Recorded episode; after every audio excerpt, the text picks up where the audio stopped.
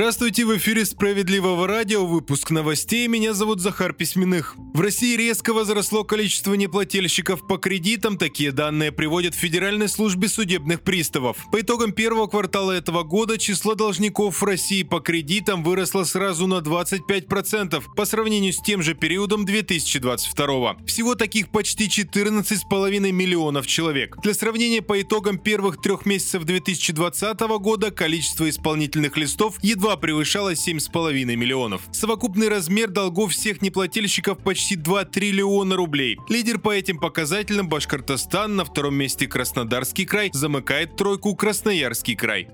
Грузинские авиалинии запустят транзитные рейсы из России в Европу, пока в планах пять стран – Австрия, Греция, Франция, Италия и Кипр. О планах рассказал один из руководителей авиакомпаний. По его мнению, спрос будет высокий, но о количестве рейсов говорить пока рано. Напомним, 10 мая был подписан указ о возобновлении авиасообщения между Грузией и Россией. Уже 20 мая грузинские авиалинии совершили первый с лета 2019 года полет из Тбилиси в Москву. Российские авиакомпании также совершают ежедневные перелеты билеты в Грузию и обратно. Сегодня по всей стране проходят последние школьные звонки. Учебный год уже закончили более 18 миллионов учеников. При этом во многих школах торжества будут проходить вплоть до 2 июня. Добавлю, траты россиян на выпускные в этом году в среднем выросли на 13%. А согласно многим опросам, большинство детей отмечать будут не в школах, а на природе. Ну а уже в следующем году успешные выпускники смогут вновь получать серебряные медали. Об этом сегодня рассказали в Министерстве просвещения. Там это назвали хорошей новостью и дополнительным стимулом для учеников. Напомню, с 2013 было принято решение не вручать золотые и серебряные медали лучшим выпускникам. Спустя год золотые награды вернули, а вот традицию вручать серебряные решили возобновить только сейчас.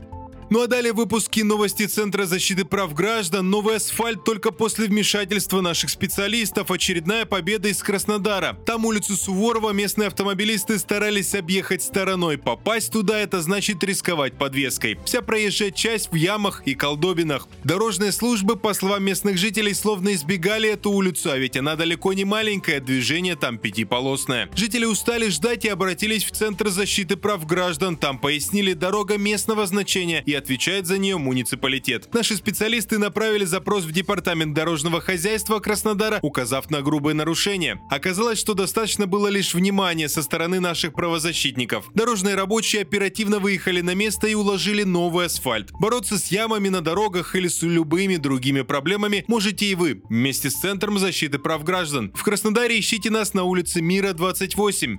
На этом пока все. Оставайтесь с нами.